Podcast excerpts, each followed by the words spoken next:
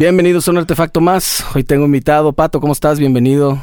Muchas gracias, mijero. Aquí con, con gusto darnos el rollo, echar una buena platicadita. Qué bueno que tuviste chance, hermano. Claro, con gusto. hermano. Ahorita me estabas platicando que nadie te dice por tu nombre. Eres Alejandro, pero nadie te dice así. Nadie me dice, Ni ni, en tu casa, ni en mi casa, ni... Pues de ahí salió más bien de mis jefes. La típica historia que ya pasaron tantos años que ya nadie se acuerda, güey. ¿Ah, sí? Sí, es la típica. No, tenías este, una pijama amarilla. No, te parecías a Hugo, Paco y Luis de Pato Donald. Ah, y no. puras pendejadas así que... Nadie sabe. Que nadie sabe, pero pues así desde morrito y así ¿Y no eres de que le inventas? No, lo que pasa es que andaba en No. el agua diario. No, no, la neta, no. Hubiera estado chido. Hubiera estado chido sacar una historia acá. ¿Cómo has estado? ¿Qué- ¿En qué andas ahorita musicalmente? Digo, vamos a platicar obviamente. Claro. Creo que lo más destacado que has hecho, o lo más, a lo mejor de lo que te sientes orgulloso, no lo sé, pues es la llaga, ¿no? Sí, claro. Este, pero ahorita sé que tienes mucho tiempo también tocando, te pasaste a este lado de, de la música, de los covers y de la claro. música de bodas y este Así rollo. es. Que yo te conozco desde hace muchos años y me pareció una cosa bien rara, como que jamás pensé que alguien como tú... Ni fuera- yo.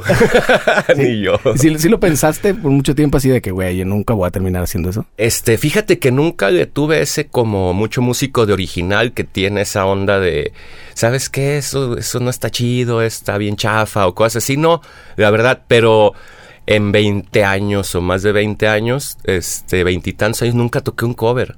Pero ni un cover, ni de así un covercito de rock, de reggae, ni uno, es más, ni de reggae que ahí andaba. Ajá, ni de Marley, no, nada. nada. Y caí por circunstancias, me invitaron y, y la verdad fue como igual como tú decir, ¿por qué a mí, no? Pues si no me... Y me pasaron una lista de, no sé, 300 canciones, no me sabía ni una, güey. Ni una así de- Pero, pero fíjate que coincidió que había, había dejado algunos proyectos, Yaga también estaba como en lo último, este, un proyecto también que tenía, se deshizo, algunas chambas, y, y el típico, ya sabes, fin de año que está llenísimo de chamba, y con eso caí. Ahí entraste. Con eso, ¿sabes qué? Eres tanto y son tantas fechas de aquí a que se acabe el año, era un septiembre. No, pues dijiste así, Y sí. dije, pues vámonos, recio. Y sí, la verdad, sí pensé, pues un ratito. Y Ajá. no, llevo nueve años. Nueve años Nueve años con ahí la con, la wedding band. La verdad está chido porque sí se aprende mucho. Pues, claro. Es una super escuela, ¿no? La Quique, me contaba eso porque él toca Sí, contigo. Claro. Quique Celestina. Quique este, Celestina. Y, y sí, es un escuelón. Sí. Es un- yo, te- yo tengo 23, 22 años tocando Ajá. covers. Y la neta que sí, yo Sí. siempre hago mis canciones y todo el tiempo estoy componiendo de distintos Claro. géneros. Y luego hago jingles y tal. Entonces como que tienes, como que te da mucho lenguaje Sí, para... eso, sobre todo el lenguaje. Yo también veo eso es lo que... Porque hay gente que dice, pues sí o no, pero yo veo eso. El lenguaje es el que se te amplía muchísimo, ¿no? Ajá. Y ya cuando vas a tu rollo, pues como que tienes más herramienta a veces de, de resolver. Pero sí, la verdad, sí, ya tenemos como nueve años y a gusto. También la Wedding Band es una banda que, como tú sabes, está aquí, que está Alfredo Celestina. Han pasado una infinidad de personajes ahí de la escena tapatía. Entonces sí trae una onda, este, pues un poco diferente, ¿no? Y también menos, pues todos nos conocemos un poco de otra escena y, y eso lo hace más divertido porque, pues al sonar sentimos, pues no puedes, tú sabes, no puedes, este, a veces estar tan aburrido tocando así, ¿no? Pues los que somos de la escena original, pues sacamos la garra, que aunque no sea necesario a veces, ¿no? Entonces eso, eso se pone divertido. Aunque no ahí. sea necesario, ahora es que cagado que lo digas, sí, exacto. cierto. O sea, como que también uno se aprende a administrar, pero hay veces que es- Sí. uno es pendejo para eso y, Exacto. y ahí le estás echando todo desde Así. la primera hora y te faltan Así cuatro es, por delante. exacto, tal cual. Porque sí, en, en, en lo original, pues normalmente haces tu show de 45, una hora. Así es que vas tú todo, solo. Y sueltas todo. ahí, Exacto, ¿no? todo. Y la adrenalina, buenísimo. Y, y aparte tú vienes de una movida que compartimos mucho, pero pues ustedes empezaron un rato antes. La gente lo recuerda un montón. Cuéntame como tus orígenes de en la música. ¿Cómo te pasaste al bajo? Porque estoy prácticamente seguro que no empezaste tocando el bajo o no lo sé. Sí. Sí empezaste. Fíjate que, que acabo de ver a- cuando me invitaste, este ayer, antier, ayer vi, vi el capítulo que estaba el buen Carlos Avilés y algo comentaron que nadie empieza tocando el bajo y dije, Sí. yo sí voy a decir que yo sí. Ah, ¿tú sí? Sí, yo sí. Bueno, el primero que Ajá, aquí. sí, nunca, nunca fue por la guitarra, la verdad, este, no tengo familia de músicos, muy musical mi familia, siempre hubo música, pero ninguno músico. Y este, y a mí me empezó a llamar de morrito la atención el bajo. Y, y irónicamente, no irónicamente, sino distinto a lo que todo el mundo pensaría por The Cure, fíjate. Ah, sí. Típico The Cure de morro. Y Forest, dun, dun, dun, dun, dun. no mames, ¿qué es eso? O sea, de morrito dije, ¿qué onda con Simon, eso? Simon Gallup, ¿no? Ajá, y decía, ¿qué es eso? O sea, sí sabía, pero no tenía como, como suena más chido que la guitarra. O sea, me llamaba mucho más la atención esas cuerdas y ese sonido al sonido de guitarra como a todo mundo bataca. Sí, claro. O Y la voz directamente. Ajá, o de voz. Sí, no, a mí siempre me llamó la atención ahí y la música desde morro me llamaba. Hasta que, pues por circunstancias, un amigo tenía un bajo, el típico güey que ya no toca ni nunca tocó, pero le compraron su bajo. Ajá. Y yo lo vi y dije, pues qué onda, préstame tu bajo. Es lo que me gusta, ¿no? Quiero hacer. Y sí, ahí empecé a tocar el bajo. ¿Qué marca era? ¿Te acuerdas? No, se me hace que Ibáñez, se me hace que Ibáñez. Pero de esos así como Sí, submarcas, así sí. tipo la, la versión más... Y lo tuve muy poco, fíjate, como seis meses. Y ya la típica que tus jefes pues te ven y acá, ah, este amigo me dijo, el güey, no, pues sabes qué, regrésame para venderlo, ya sabes, el güey que quiere sacar un billete y se, se fue el bajo, entonces mis jefes compraron un bajo y ese fue mi primer bajo y de ahí ya... ¿Siempre, cua- ¿Siempre cuatro cuerdas o sí? Sí, siempre cuatro cuerdas. Siempre. Y es uno, un bajo que todavía conservo con mucho y, y que es el compañero mil historias Sí, con claro. de mil conciertos, viajes, un Aria Pro 2 de los viejitos. Yo también tengo el mío, el primero, ahorita te lo, te lo enseño. Y tiene todo, todos los madrazos. Y de Sí. algunos me acuerdo de dónde son. Sí, sí. De hecho, ayer cotorreaba con, con el buen Polo y el guitarro de la wedding eso, que un día sí cayó hasta el piso y tiene su marca, sus, sus Jaco Pastorius, este, tallones Sí, ahí, todo, ¿no? Relic, le dicen. Ajá, a- re, exacto, sí. Oye, y entonces, ¿cómo empezaste? ¿Cuál, cuál fue tu primer banda o cómo era el tema? No, ahí, ni ahí empezaste a sacar covers de The Cure. No, nada, nada. Y lógico, sí, este, empecé con cositas ahí. Este, casualmente yo me juntaba mucho con Waldo, vocal de Yaga también, que fue vocal de la Yaga y guitarro. Este, éramos patinetos, nosotros nos, nos gustaba muchísimo andar, pero en serio, de patineta, así de torneos, estar ahí dándole chido. Este, Noventas, 90, sí, 90, 90, 91 por ahí. Y de repente fue como muy natural de que yo empecé con eso y me di cuenta sin ponernos de acuerdo que Waldo estaba tocando guitarra también, empezaba. Entonces fue pues así muy natural, vente a la casa, güey, éramos super compas, pero directamente no nos fuimos al reggae, aunque era algo que oíamos desde los 15 años nomás, reggae, reggae, reggae, éramos clavados desde 15 años, ya sabes, oí reggae todo el tiempo. Oye, ¿y qué, qué artistas, qué cantantes, qué proyectos de reggae escuchaban? Pues lógico, este, a mí me cayó por el típico, yo he dicho varias veces con el típico Pachecón, al primo, que, que pone a Bob Marley y dices, no mames, ¿qué es eso, güey? ¡Wow!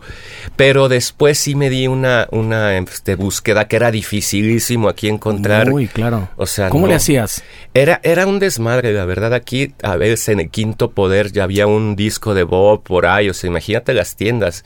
El Quinto Poder que era rockerísimo, pero me acuerdo que tenía sus, sus camisas de Bob y algún disco.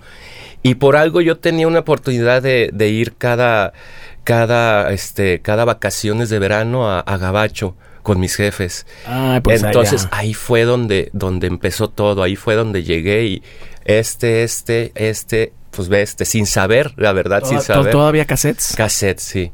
Y sin saber, o sea, Steel Pulse, así fui, o conocí una de mis bandas favoritas de ese está, pa, pues a ver ese, no O sé. sea, te, te latía el nombre, te latía la portada. Así es. Dijiste. Y, y agarraba y, y cuando y estaba amor, porque tenía unos 15 años y mi jefe que, pues ahí te un billetito para que agarres algo, ¿no? No, pues llegaba con cassettes, nada de una camisa, nada, puros pinches cassettes. ¿En serio? ajá. Y, y con Waldo era. Y- a ver, y mira ajá, lo que me traje. Exacto. Y con todo mundo. De hecho, este, pues a todo mundo yo le hacía, pues, pásame las copias, ya ves, casetito a cassette. Y de hecho ahí como que empezó un movimientillo ahí de, de empezarnos todos a, a- a poner esa música acá, allá, antes de tocar, como te digo. Entonces, a la hora que empezamos a tocar, el reggae suena muy sencillo, pero en sí no es tan sencillo, no es tan entendible más bien. Claro. Porque si te fijas, pues uno como mexicano, como tiene el beat, este, pues más grabado del rock, del pop, y este pues va totalmente distinto desde Al la al bataca revés. al revés. Entonces era complicado y, y- y nos gustaba también de morros, este, pues a- to- tocar canciones bluseras o si no blusecitos, canciones del Tri, por ejemplo, que no, no a vos sacábamos el cover, pero ahí le tirábamos el teten, teten, teten, ¿no? Eh, y por ahí empezamos más así como sacar cosas originales más santaneronas, ¿no? Según nosotros, más latín, Órale. queriendo llegar al reggae, pero se nos complicaba. Y ya en un poquito, pues ya empezamos a tocar este, las primeras canciones de reggae. Waldo, yo, y un bataco que ubiqué este también que no tocaba reggae por supuesto pero fue el típico güey que pues mira escuchas este cassette y se enganchó el bataco de llagas es que lo que dices y sobre todo en el baterista bueno no, lo sé creo que todos los instrumentos pero el baterista sí ya es otra cosa porque eh, normalmente llegar a ser el uno a empezar a pensarlo todo al revés y que la escuela haya sido los cassettes. Los cassettes total porque no había eso que te estoy diciendo Ni todavía videos. no no había videos. O sea, lo que escuchabas no sabías cómo lo ejecutaban. Y aparte en esos tiempos videos de, pues, imagínate conseguir videos, pues no había YouTube, ¿no?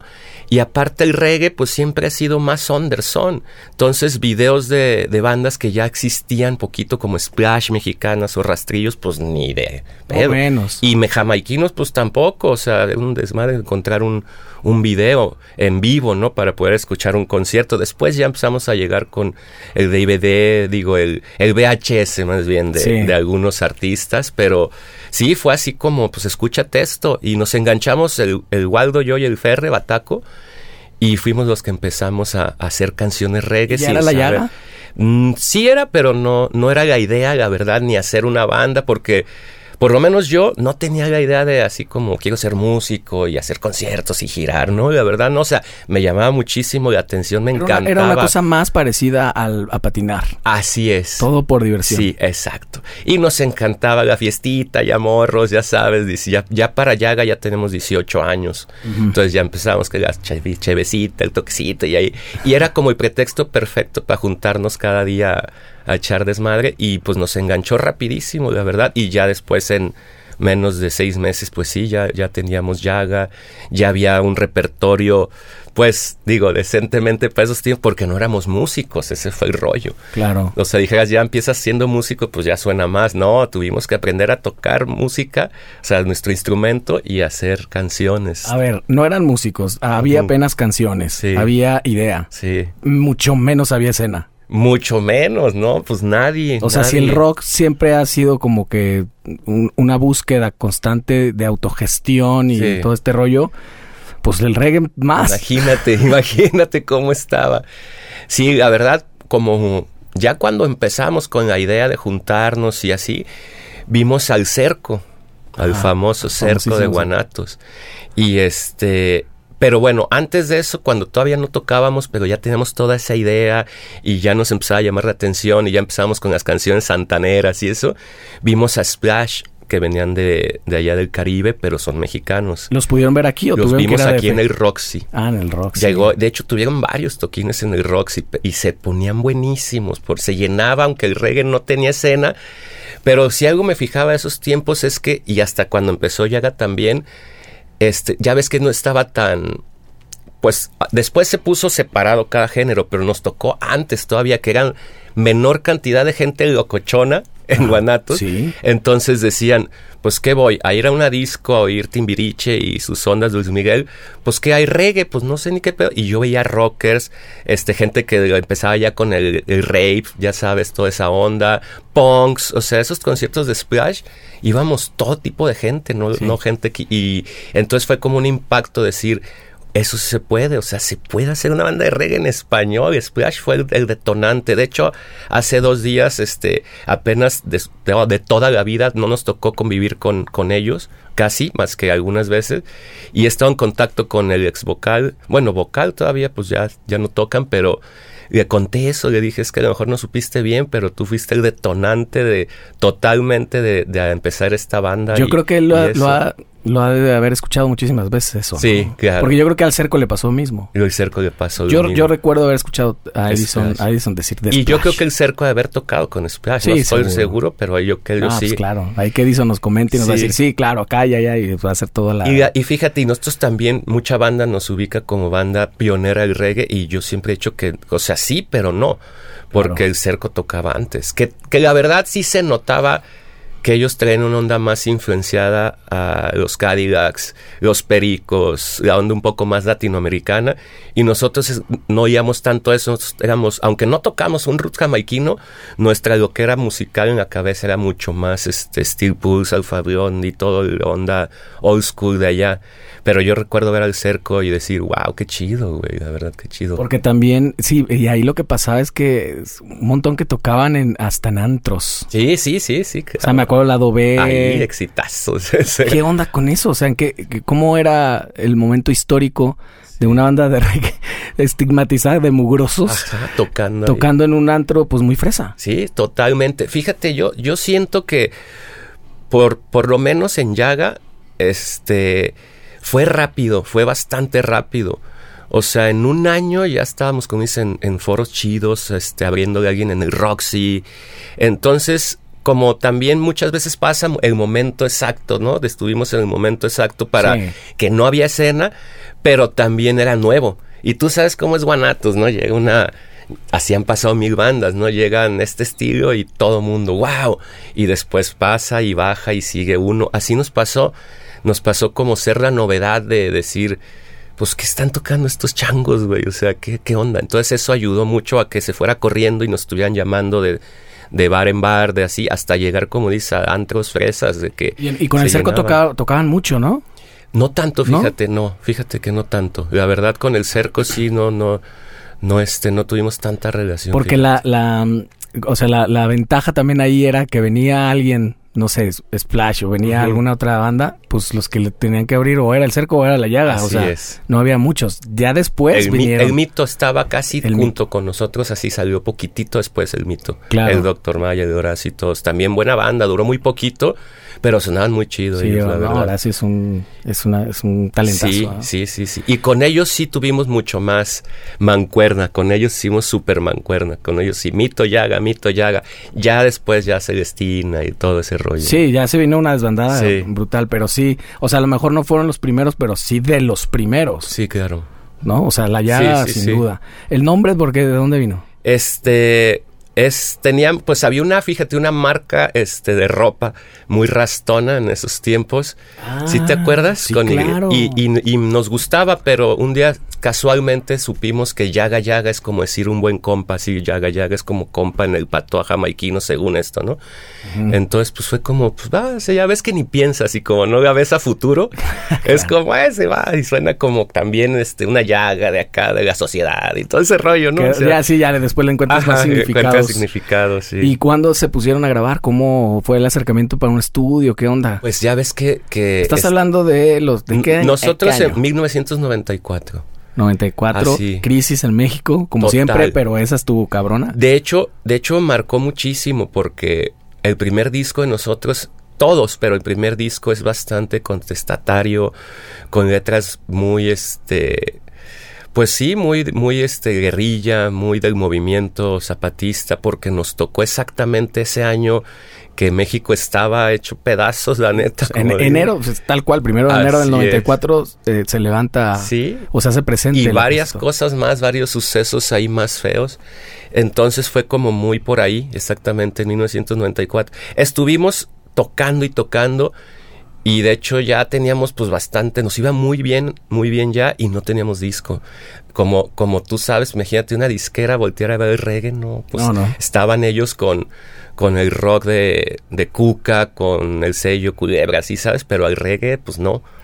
Entonces este pasan hasta el 98, sale un, un valiente con un sello independiente que armamos alguien que dijo pues que ya apostaba, también ya veía que nos iba muy bien y lo vio como negocio también. Y sí, estuvo chido un rato. O sea, nos ayudó muchísimo ese sello independiente que se hizo, que nomás duró ese disco. Ah. Este, pagó el disco, pagó todo. Pudimos con esos recursos sacar el primer disco que, que pues es el que más la gente ubica Y, pero pues la neta, ya cuando salió el disco ya se sabía todo mundo las canciones. Fue al revés que lo, que lo normal. Porque lo hicieron tocando. Lo hicimos tocando, entonces era necesidad. De hecho, este, gente me ha comentado que se acuerda de que decían, no mames, que ya necesitan tener un disco, porque puros casetitos de grabadora de subir aquí, de oír y así. Que sonaban espantosos. Ajá, el Nacho de Vaquero Negro me comentaba eso ¿Ah, también. Sí, él, iba a los toquines y me dijo, es que neta, nos teníamos que pasar cassettes, güey, así grabadillos. ¿qué pedo? O, o directamente se aprendían, ¿no? Así, exacto. Eso dijo, exacto, dijo. Teníamos que ir al toquín para oír esa música, si no, no se oía, no la podías oír. Oye, ahorita que mencionabas el tema de las letras, eh, ¿se, dio de manera muy natural? Eh, eh, ¿Te involucrabas tú también en las letras o cómo estaba el tema? Este, Waldo, Waldo es el que, el que hacía pues casi todos. Nosotros le poníamos alguna cosilla por ahí, pero sí, el responsable de toda esa letra era Waldo, el vocal. Era, era una cosa platicada, consensuada, de que querían darle esta tira. Yo sé que, que digo, el, el género de origen es así. Es, muy comprometido social y todo, ¿no? Otra problemática distinta en Jamaica, en otros lados. Pero siempre muy pegado a eso, ¿no? Al tema, pues sí, social. Eh, pero lo platicaron o se fue dando de manera muy se, natural. Se dio totalmente natural, sí, sí, como que este todos teníamos el mismo canal. De hecho, cuando a veces gente me ha dicho que cómo cómo pasó, cómo fue tan rápido, cómo pudo tener una banda de éxito, pues yo lo que veo hasta ahora es que cuando todos están en el mismo canal, ¿no? Cuando todos tienen la misma visión, el mismo este objetivo, es cuando creo que pasan las cosas. Lo difícil, tú sabes, ahora es tener una banda y que todos tienen el mismo canal. Sí. Es un rollo y más ahorita. Eso es lo difícil. Lo difícil. Y nosotros tuvimos la fortuna de los primeros cinco que grabamos ese disco, nos subimos a ese barco a, con todo, o sea, dijimos, vámonos recio aquí, como dices, todos pensamos la misma ideología que, que Waldo hacía las canciones, todos íbamos para enfrente, todos nos sumamos sin decir, no, es que yo mañana quiero ser doctor o, o tengo la, universidad, no, la neta, todos dejamos todos, nos subimos al barco y nos fuimos. ¿Y nadie terminó finalmente siendo doctor? No, ninguno. ninguno. Bueno, este, doctor Mayal, pero ese es por otro lado. ese sí, ese sí. Oye, este, porque me, lo pregunto porque también todavía veníamos, si no, si digo, ya los noventas ya había muchísimo más apertura, existía Cuca y esta gente hablando de un montón de cosas y diciendo así tal cual, las, ¿no? las palabras sin tenerle mucho miedo. No, no, no les pasó de repente decir, güey, ay cabrón, estamos hablando del 22 de abril, que es un tema muy sensible, no solamente socialmente, sino políticamente, que nos cierren ciertas puertas. ¿Nunca les pasó eso por la mente o les pasó algo así? Este, lógico, pudo haber pasado algunas cosas, pero no, no, nunca lo pensamos tan, tan fuerte este, también más chavo, tú sabes, andas con todo y vas a cambiar el mundo, ¿no? Cuando estás a esa edad. Entonces, pues sí teníamos como la ideología bien fuerte y nos valía madre. Nosotros al contrario queríamos que se supiera más, que se oyera, que levantáramos la voz. Y era una época muy así, si te acuerdas también. Sí, claro. Era una época, pues, Manu Chao también traía esa onda, toda la gente que...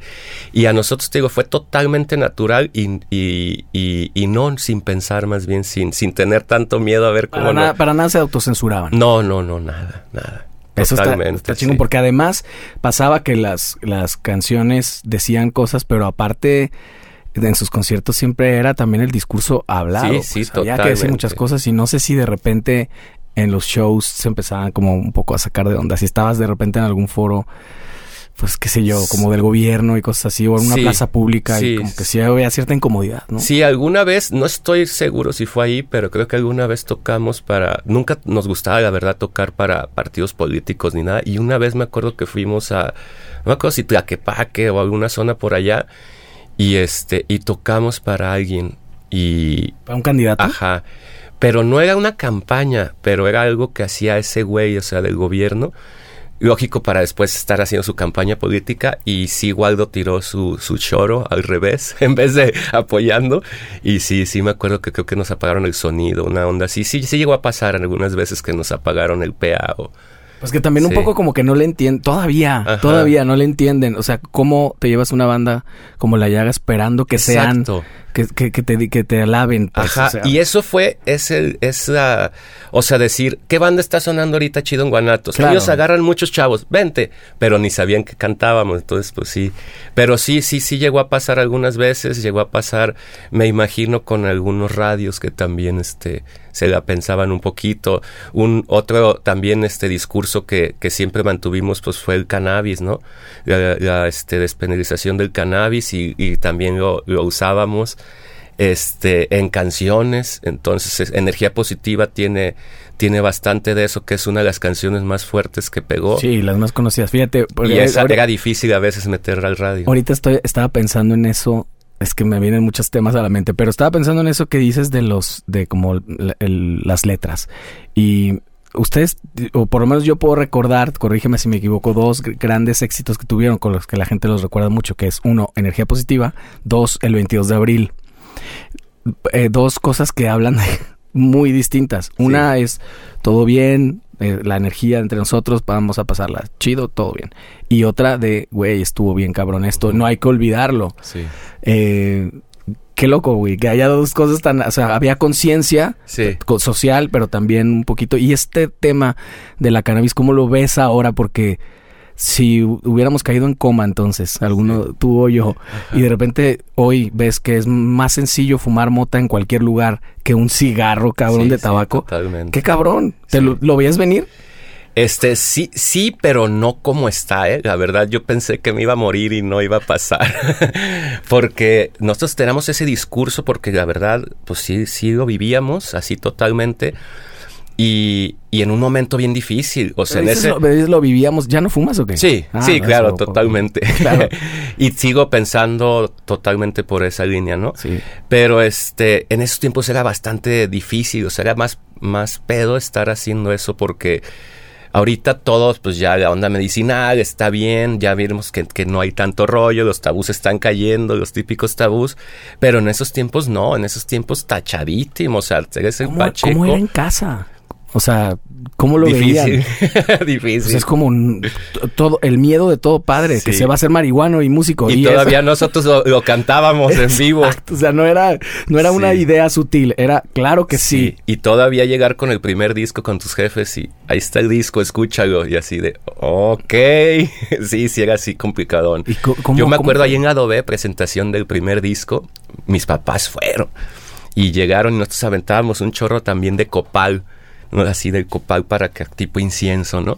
Pero ese día se pasó y había un humaderal adentro que no sé no cómo nos decían a los del, los del bar, ¿no? Civil Ajá. O algo. Y me acuerdo que mi jefe llega y dice, no, ahora sí están. o sea, él pensaba, ¿no? Como, claro. ¿qué pedo? ¿Qué? Pero pues sí, también, ¿no? Pero sí le tocó vivir esa época a mis jefes que, que entendible, pues, o sea, también, la verdad, este, siempre vieron que, que seguíamos siendo la chamba, que, que no hacíamos pendejadas. Entonces creo que por ahí pero sí, sobre todo en la sociedad fue complicado al principio, porque era, pues nosotros teníamos el discurso y ahorita está bien visto, más o menos. Sí, en esos tiempos más. era totalmente, te estoy hablando del 95, 96, pues era tache, o sea, era tache. Con, y nosotros pues lo creíamos y lo seguimos creyendo. Y ya, pues con los años ahora hay millones de gentes que buscas canciones que hablen de eso y todo el mundo ya habla de que me doy un toque y sacan los videos con el weed y...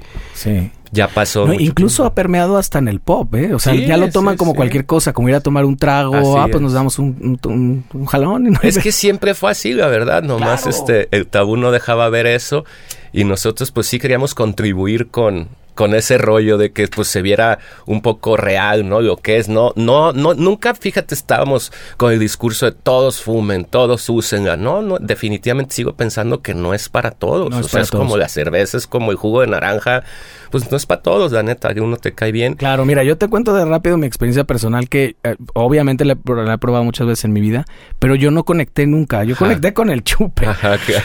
pero, pero no con la, no con la mota y vaya, y, y pero siempre he pensado que me parece aberrante y ridículo la prohibición de esa sustancia en particular. Esa sí, sí. Porque, güey, o sea, es completamente, bueno, no sé si completamente, pero es muy inofensiva, es muy... Y además uh, se ha este, demostrado muchísimas propiedades, hay mucha gente en, en, enfermos en ciertos estados que, que les ayuda un montón, ¿no? Y tiene muchísimas aplicaciones además, no solamente la lúdica. Exactamente, tiene muchísimas aplicaciones, buena para muchas cosas.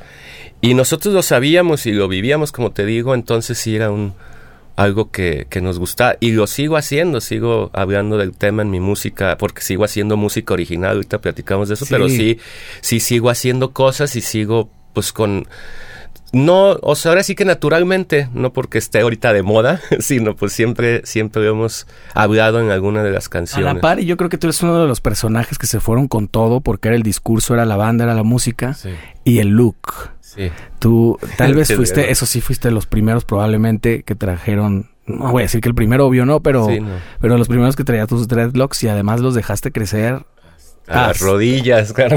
Sí, Y, desde hace mucho. Luego te los cortaste un rato y otra vez ahí van. Ahí van, ahí van acá. Este, ¿cómo era en ese tiempo? Supongo que te paraba la patrulla cuatro veces al día. Sí, sí, por supuesto.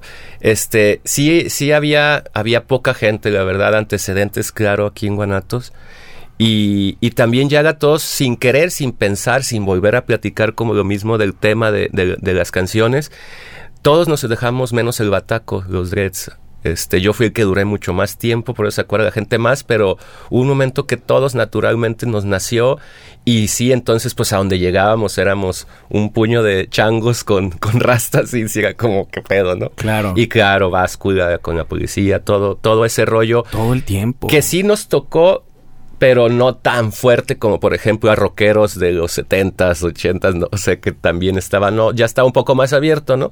Pero sí, sí nos tocó ser como la ovejita señalada y un poco. Sí, claro, que eso también les ayudaba mucho porque cuando ya llegaban a la prueba de sonido, pues ya no había duda que había llegado a la banda. exacto, claro, sí, sí. Cuando viajaban y la carretera y esto también, también, Los retenes eran, ay, ah, bájense, sí, ya sí, aeropuertos de todo, sí, por supuesto. Y les tocó girar mucho, tuvieron esa suerte de pisar muchos escenarios en la Sí, la verdad, sí, sí, este, sí, sí nos, nos tuvimos la suerte de darnos un rol.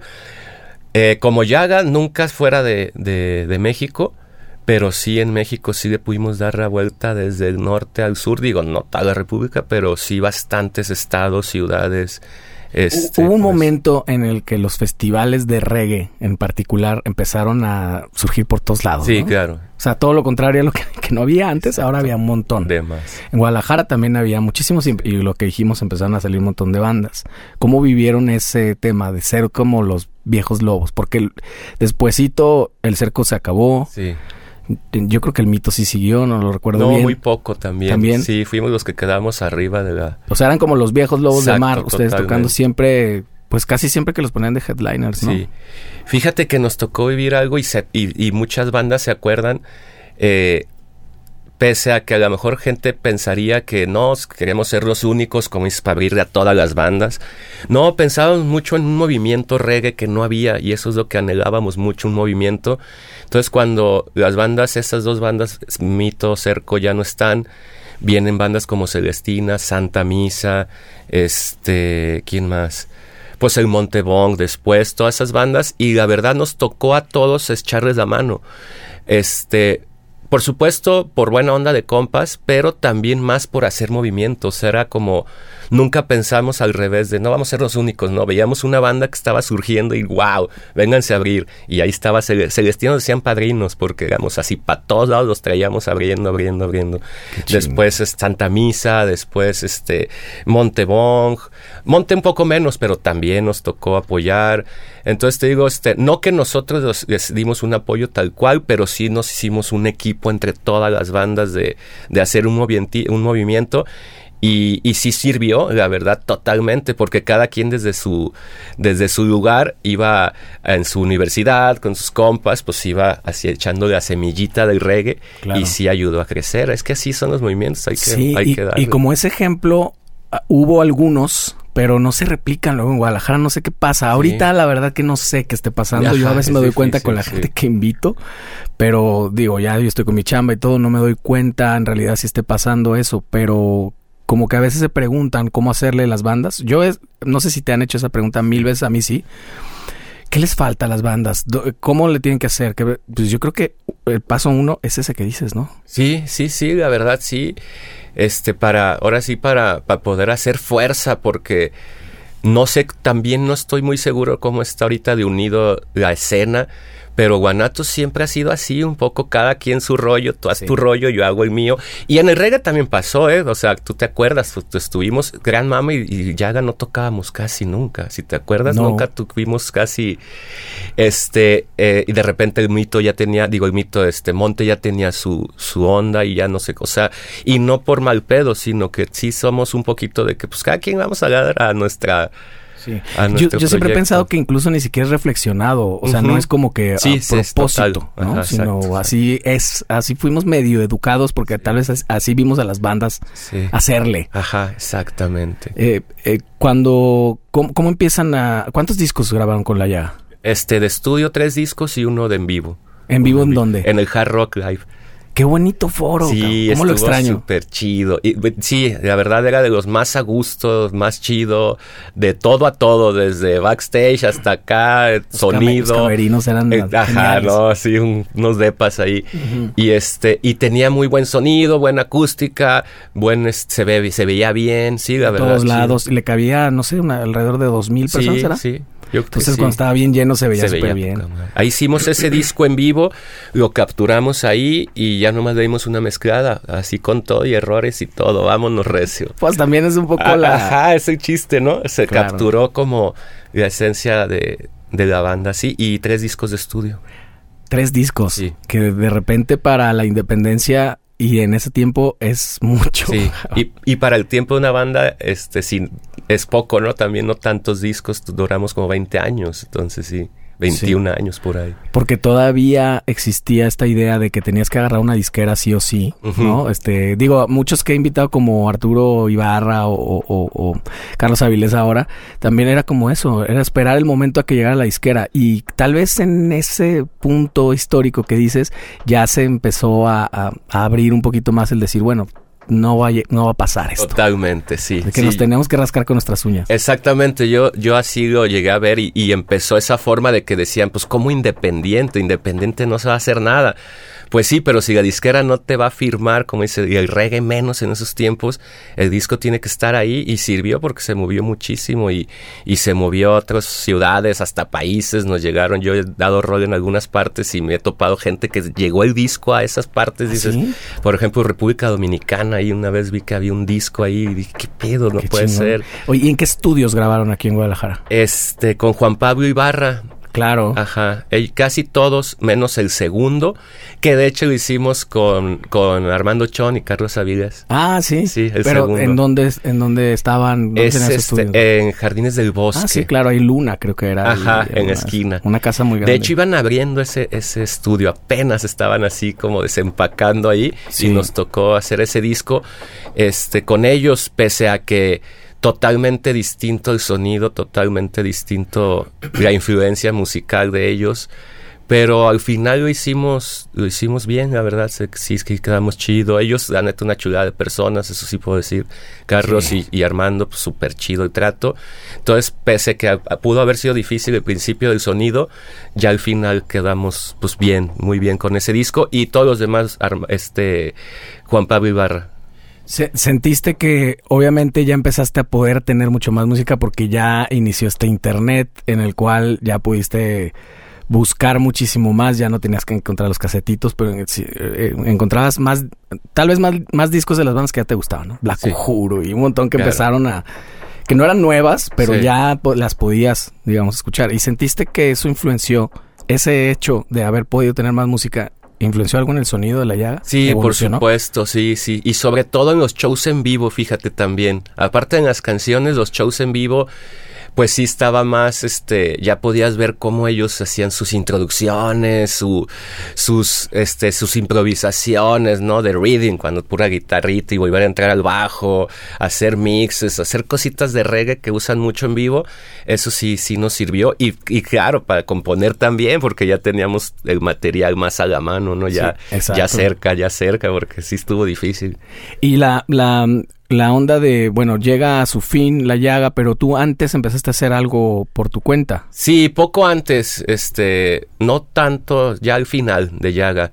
Este, armé una banda que todavía tocamos a veces los steadies y este, que se ha convertido un poquito más en chamba de repente, pero también hay como dos versiones, la versión más este de bar, más este que metemos hasta covers de, de otras ondas, todo es este instrumental cantado por el sax pero ese proyecto empezó, como bien dice su nombre, con más rocksteady, ska jazz, este, orquesta completa full band. Y la llegamos a mover chido aquí en toquines, en festivales, en el DF, nos fuimos al DF. Y después también empezó como pues la oportunidad de hacerlo en cuarteto más, como te digo, a la onda de, de covercitos también, algunos de reggae y rocksteady, pero ya le metíamos algunos de Michael Jackson, de cosas ya distintas, ¿no? Pero para un específico bar como otro concepto que no era exactamente el Steady's Full Band.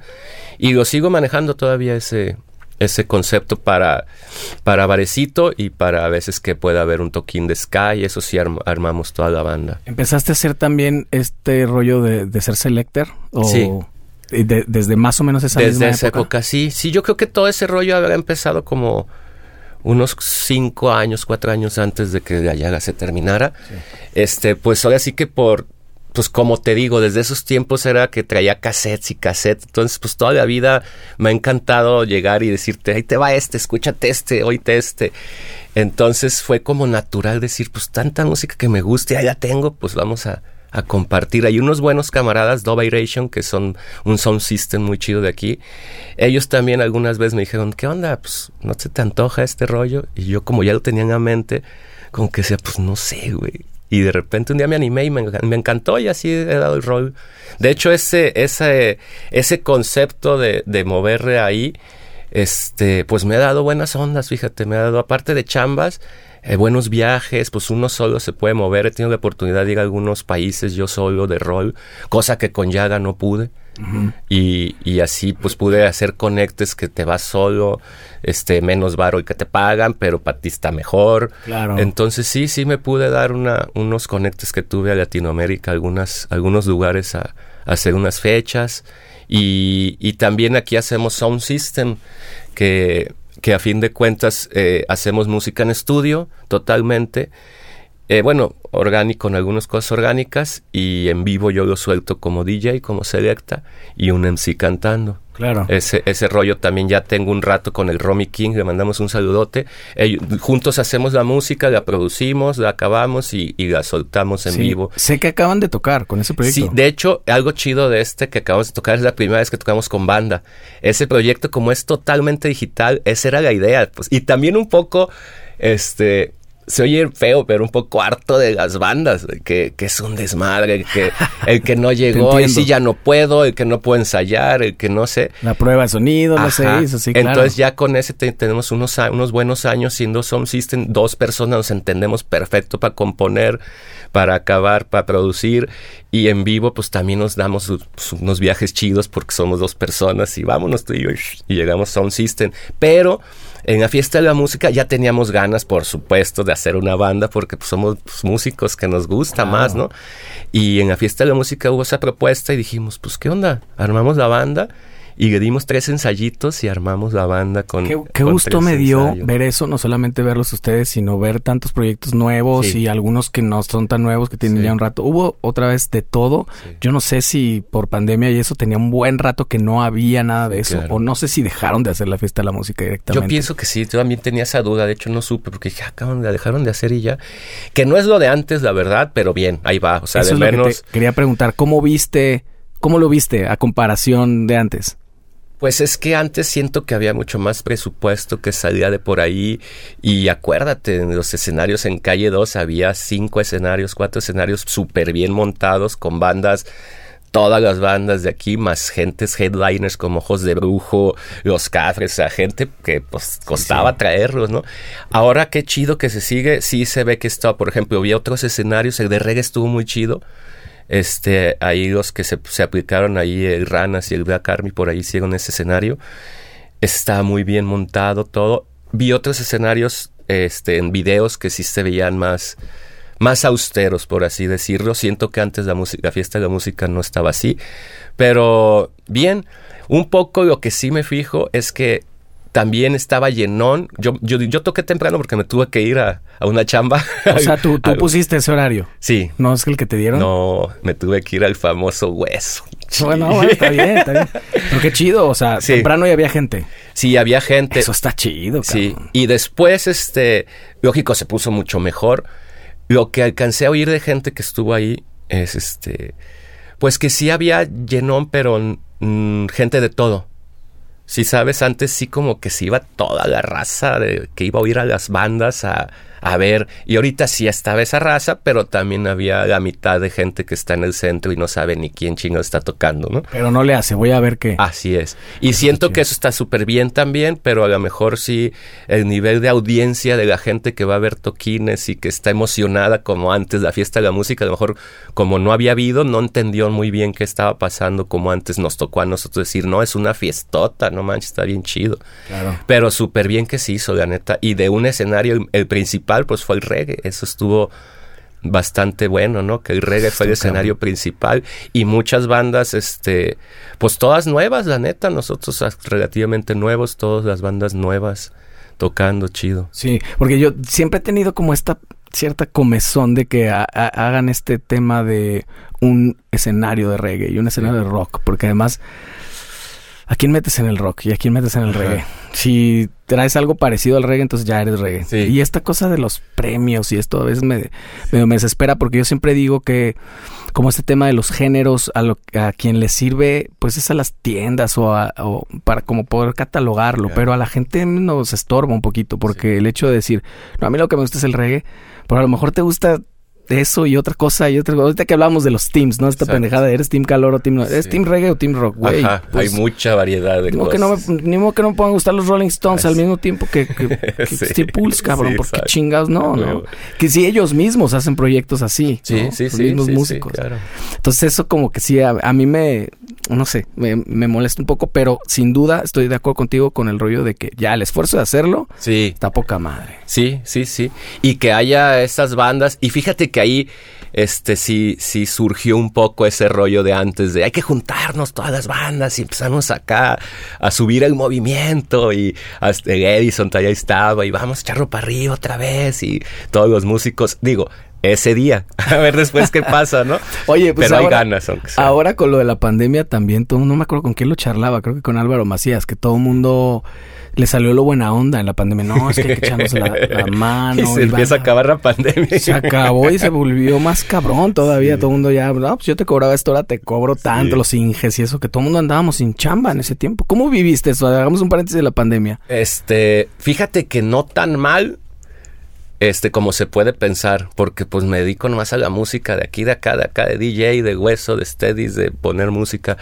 Este, lógicamente, pues eh, el, el pedo económico mal, pero tuve la facilidad de estar buenos meses en casa, haciendo cosas que nunca puedes hacer, aprendiendo cosas distintas, digo, no tanto así como, pero por ejemplo, yo no sé cocinar nada.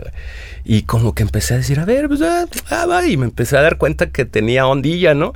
O, por ejemplo, canciones con Romy que, que ya teníamos pensadas y nunca se pueden y no, no fluye tan rápido. En pandemia sacamos varios, varios tracks y videos. Este, entonces sirvió como para, pues tú sabes, a veces andar entre las chambas, estás cansado, el lunes descansas, vamos a dar un poco al estudio, pero luego tienes el, el ensayo. Entonces se va complicando y sí, sí nos dio chance, pero sí, estuve buenos meses en casa, a gusto, este, un poco desesperado a veces, pero pues bien, la verdad en lo que cabe, O sea, chido. la- el lado artístico ganó, el lado económico perdió. Exacto. A mí me pasó igual, ¿eh? Me, identifico cabrón porque yo pude hacer un disco. Cosas que tenía años y no, Claro. pues, luego y Así, después, y después. Y nueve a nueve yo me ponía a chambear, pues no tenía nada que hacer. Ajá, pues a claro. grabar, listo. Sí, sí, sí, sí, sí. Esto- por ese lado también estuvo chido. Lo Sí, malo, bueno. sí, los músicos fue eso, que nosotros no teníamos ni la manera.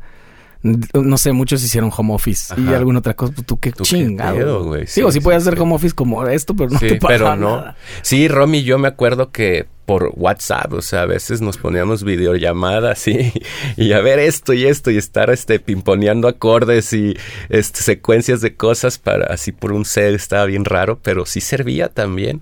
Y lo que tú dices, ¿no? Todo el mundo decíamos, este, después de esto va a cambiar el mundo Sí. para bien, ¿no? Todo el mundo nos vamos a dar cuenta y en un pedo espiritual y no, pues no.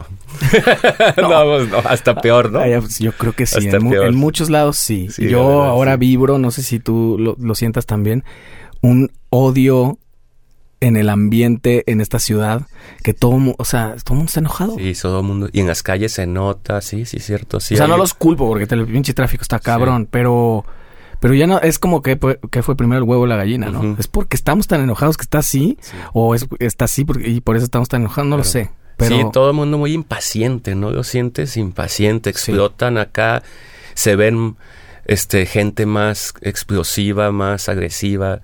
Sí, sí, sí, sí he notado eso. Sí, verdad. y ves, ves, ya es súper seguido estar viendo videos de... Y luego la gente lo toma como de risa. Sí. A mí me preocupa mucho verlos que se bajan de los carros y están dispuestos a dar la vida, cabrón, Sí. por una pendejada. Exacto, por una pendejada, sí. Es, es cabrón, o sea, hay algo que nos está pasando. Y como que ya el chip nomás explota y ya no tiene control. O sea, ya es como dices, ya no piensas, te sacan. Porque ha pasado videos que sacan una navaja y lo navajean, el güey se bajó del carro y porque le pitó, pues no mames. Sí, y es, o sea, demasiado, sin duda, demasiado. Como que no hay un momento como de sentarte un poquito y decir, a ver, güey, ¿vale la pena esto? Solamente se metió, a lo mejor Ajá. mal, muy mal, pero realmente así como, güey, te quiero matar. No, pues no, no, Claro, no, no lo entiendo, pero Sí, sí, sí. no sé si eso fue también, también un poco derivado de esta, de este que nos amarraron el mecate en la, en la pandemia. Sí, sí, sí, explotó vaga psicosis ahí dos, tres, la verdad. Yo. Lo digo porque dices, íbamos a ser mejores personas y fue, salió peor. Entonces, probablemente salió peor porque a lo mejor no nos detuvimos lo suficiente a reflexionar el Sí, pedo. Y nomás fue una amarra un rato como perros y suelta pues, sales así, Sí. ¿no? Hay muchas cosas que empezaron, y seguro lo notaste ahora que te dedicas también a los eventos. Las fiestas empezaron mucho más, cabrón. Como mucho tiempo no pudo haber. Muchísimo. Ahora ya las fiestas ya, digo, ustedes sé que siempre hacen shows largos. Nosotros a veces, o sea, nosotros hacemos dos horas, tres horas, pero ahora vamos por ocho, cabrón. O sea, que la gente, sobre Qué todo muy pegada. cotorreo.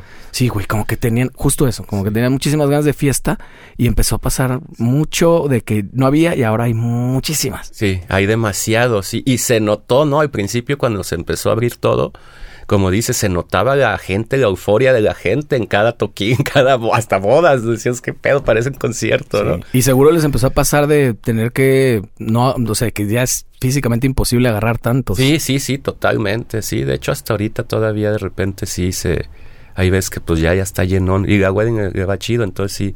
Y en otras también, en todos los géneros está, está movidón, eso está bueno, la neta. Ustedes no es tanto de que tripletean y dobletean y eso, ¿va? No, no, es que está No se puede. No, no se Pues puede. después la, lo- la estructura. Lo hemos hecho y está complicadísimo. Sí, hemos hecho. Una vez hicimos, bueno, desde que estoy yo, no sé ellos, nos tocó uno de cinco, movernos cinco.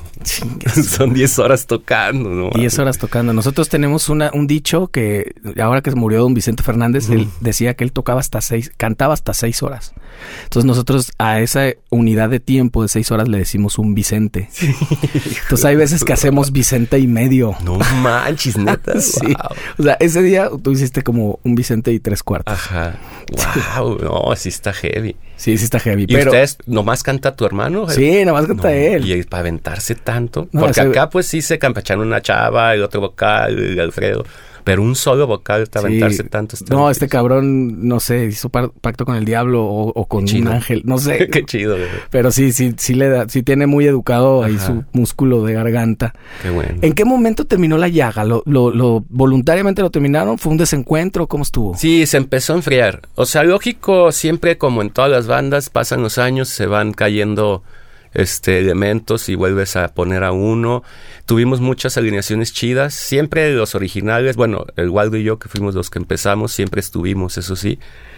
Y se empieza pues como a hacer una pues enfriar es la, es la razón y ya que empiezas a tocar un poco, que la composición no empieza a fluir, pues tú sabes que es una química, ¿no? Sí. Para componer. Entonces de repente no es que nunca hemos estado enojados ni nos llevamos súper mal ni nada.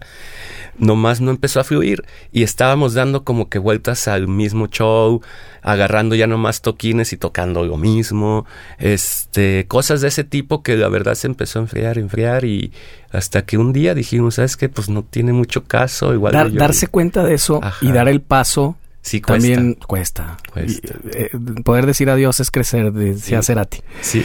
Y, y sí, es como una relación de pareja, un matrimonio. Exacto. O sea, que a lo mejor ya no está fluyendo, pero ahí estás de aferrado, ¿no? Sí, y, y pues decir, pues, ya no funciona. Te quiero, cabrón. Pero no funciona. Pero no funciona. sí, el último toquín así fue, ya lo decidimos, ya se dijo y...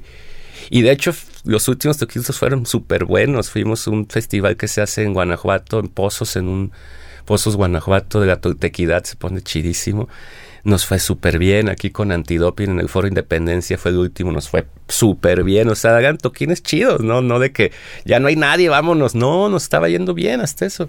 Pero pues ya no estaba fluyendo, la verdad, es la realidad. Mucha gente sí piensa, piensa o pensaba o me ha dicho, pues ya, este hagan las paces, tú igual, pues es que no, están peleados. No, güey, pues no, no es eso. Entonces, pues cuando así como los teams, a la gente le encanta ah, hacer el, pleito casado, ¿no? y, y, de qué lado estás tú? Ajá.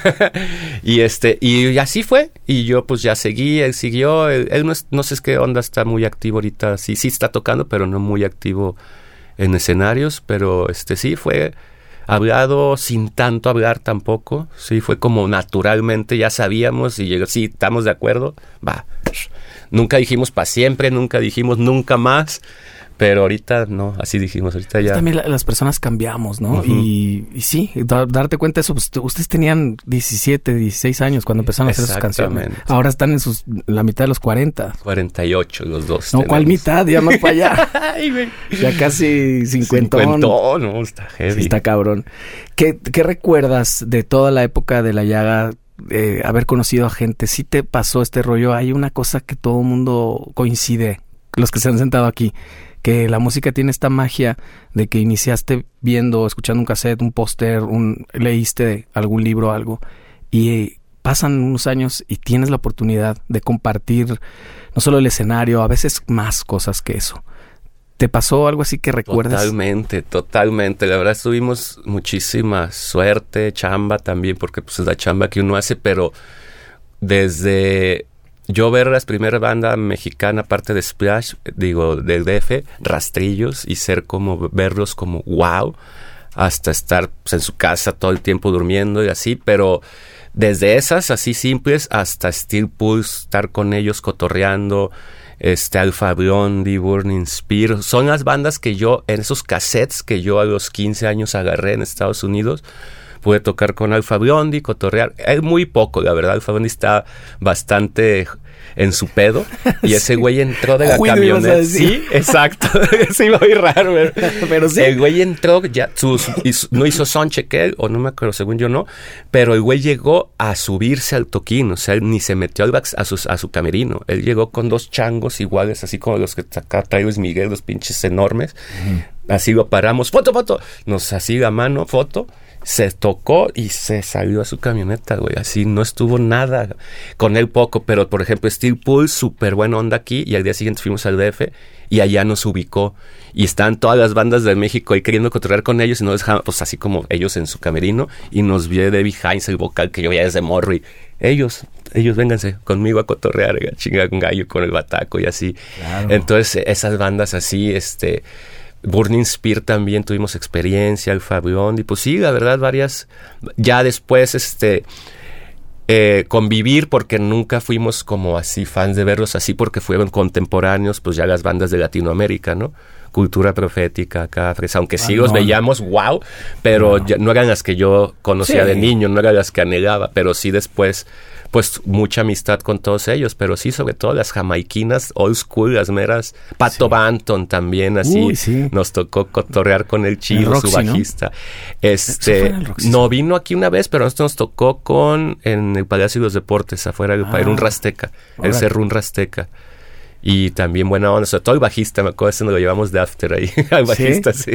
Pues es que eh, eh, es como que estas experiencias alimentan mucho el, el tema y tienen su razón de ser, el tema de, este, sueña y con tu sueño lo vas a lograr. Esta, esta mamada. Pero es puta Pero sí cierto, pasa, cabrón. Sí, sí pasa. O sea, tiene algo de cierto ese pinche cliché. Sí. ¿no? Sueña, aférrate y lo vas a hacer. Pues sí. Ajá. Si caminas hacia allá, pues Claro. está cabrón que no pase, ¿no? Y por supuesto sí soñamos, no fue como una meta, pero a, a huevo soñamos con conocer a Steve Pulse y Alfa Blondy, o sea, no teníamos como algún día vamos a tocar con ellos o no, pero sí, pues imagínate estar en festivales con esa gente, ¿no? Claro. Entonces sí, sí, la verdad sí, sí fueron este etapa chida y motivante, motivante también, y ahí aprender de ellos, ¿no? Porque los veías en vivo y Don Carlos también ya más reciente que vino aquí en el Herbit, también lo veía. Ahí sí llegué y le dije, no mames, desde morro te escucho, guau, acá como morro, así, guau, Sí, guau, sí. guau. Te sale el modo fan, cabrón. Sí, toca, total, total. Sí, güey. Es, es difícil ese pedo. A mí me pasó justo. de- te traiciona la mente. Porque Carlos Avilés, es- yo ya lo conocía desde hace mucho, es una chulada. Y de repente estaba aquí platicando y, y como que algo en mi mente me decía, me salía el Jero de acordabas. 12 años. Ajá. Y que cabrón, como que me, de verdad, me, de repente claro. como que me, me- yo solo me ponía el pie, cabrón. sí, sí, sí, O sea, sí. quería decirle, uy, ¿cómo es? ¿Cómo es? esto?" Claro, porque exacto, eso es lo que te hablo, por ejemplo, de rastrillos, que no tiene que ser el máximo Rolling Stone, pero es el que tú ya es de morro. O sea, Claro. acá, digo, Cuca es súper bandón, súper reconocido, pero a lo mejor es de esta ciudad, a lo mejor, y con eso a mí me pasó con rastrillos del DF. ¿Sabes con quién hasta? Y no he sido muy amigo, pero pues lo conozco un poco, nos topamos, que yo ya de 12 años el personal, güey. O sea, Claro. con el boy, o sea, yo no lo conozco, lo tengo en Face y eso no nos conocemos, pero pues sí digo, ah, no mames, es el boy de cuando yo ya a los 12 no me hallo, güey, antes de oír reggae, porque eso sí fue una.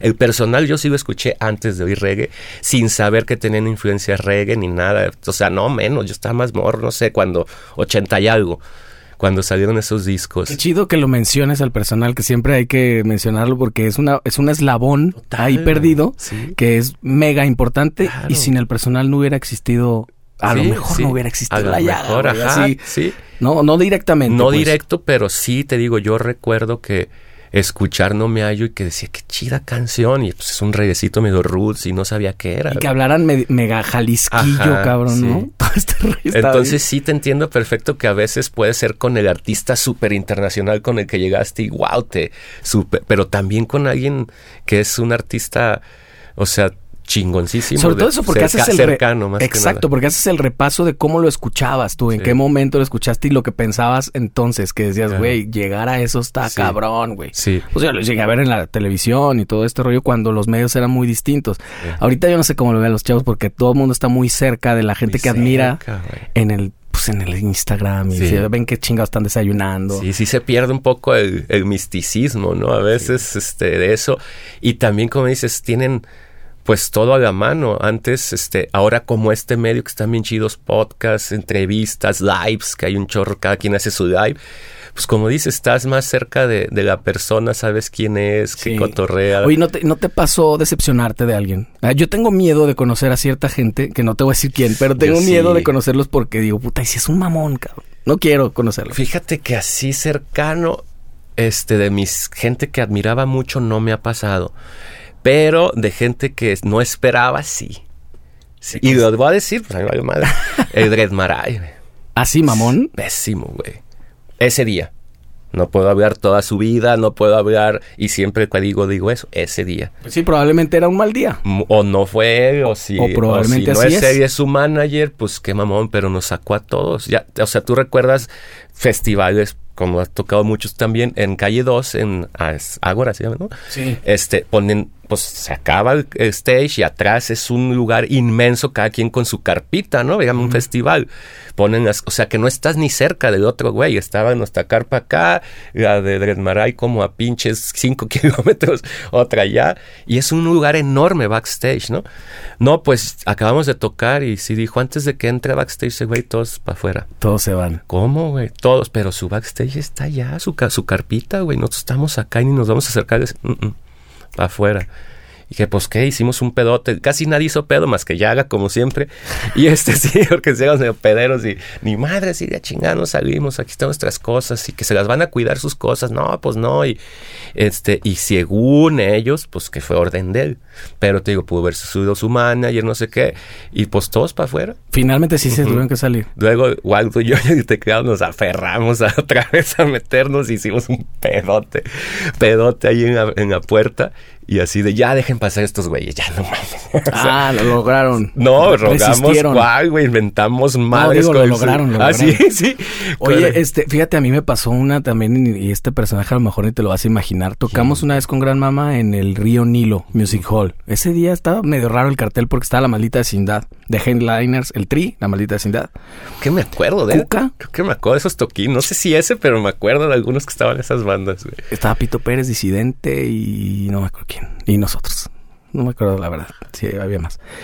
Y a- igualito, nosotros cotorreando con la maldita y con todo el mundo ahí en donde mismo. Y venía el señor Lora, güey. Todo mundo a la chingada, ¿eh? Mames, Todo mundo, o sea, cero, nadie, ni la maldita, cabrón. Que yo dije, bueno, nos van a sacar Sí, menos. sí, sí, sí, sí. No, pues na- nadie, nadie. Y, y venían unos, unos güeyes que hasta si me apura se me hace que tenían un loguito del Estado Mayor Presidencial, ¿eh? Trayendo el, al Alex Lora, que dices, bueno, ¿Qué no sé. no sé si de repente es un tema ahí de, Sí. de, pues de seguridad del, del lugar o lo que sea, no sé. Pero sí, sí, es Sí, como no de quien menos lo Sí, esperas. claro, pues Pues se ve sí. re buena onda. No hay, no hay güey más de, barrio. de hecho, ¿no? una vez nos tocó conocer a ese güey en un, en un hotel en Colima. Íbamos a tocar y él también.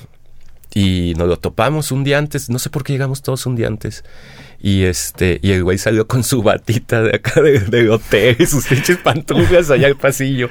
Y estaba Panda. Y Panda no era conocido, fíjate, Panda apenas. Todavía no era Panda. Y nosotros, y nos tocó Panda, y nosotros empezamos a cotorrear bien chido y pistear ahí de chingada en el, en el pasillo del hotel. Y el ruco salió y se puso a pistear con nosotros ese ¿Ah, día. sí? Sí, Ay, él sí, solo, no, o sea, llegó y...